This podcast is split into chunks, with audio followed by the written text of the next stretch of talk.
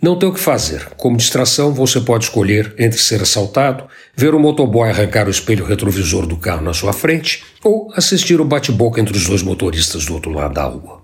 Mais que isso é acreditar nos anjos, e aí é complicado porque a hierarquia celeste é confusa e vai de arcanjo querubim, passando por comandantes bem ou mal intencionados, quando não completamente incompetentes e sem noção do que fazer com o apito que ganhou no sábado passado do marronzinho de folga.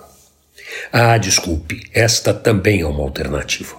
Procurar marronzinhos pode ser um passatempo interessante, já que você encontrará poucos, mas terá chance de procurar por bastante tempo entre os prédios em construção, no alto das árvores, embaixo dos bueiros, enfim, em todo e qualquer lugar que não seja uma esquina congestionada.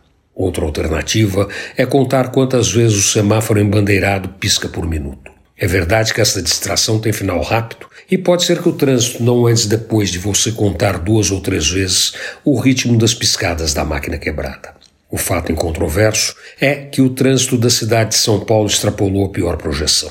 Não há o que fazer nem para onde correr. É ficar parado e ponto final. Qualquer alternativa estará tão engarrafada quanto a rua em que você está. Mesmo se lá na frente você enxerga uma esquina que dá para cruzar, não fique animado nem se preocupe. Até chegar nela, alguém terá fechado o cruzamento, piorando tudo que já está muito ruim.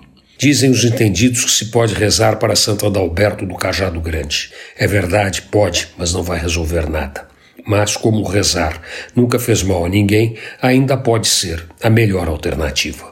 Antônio Penteado Mendonça para a Rádio Dourado e crônicasdacidade.com.br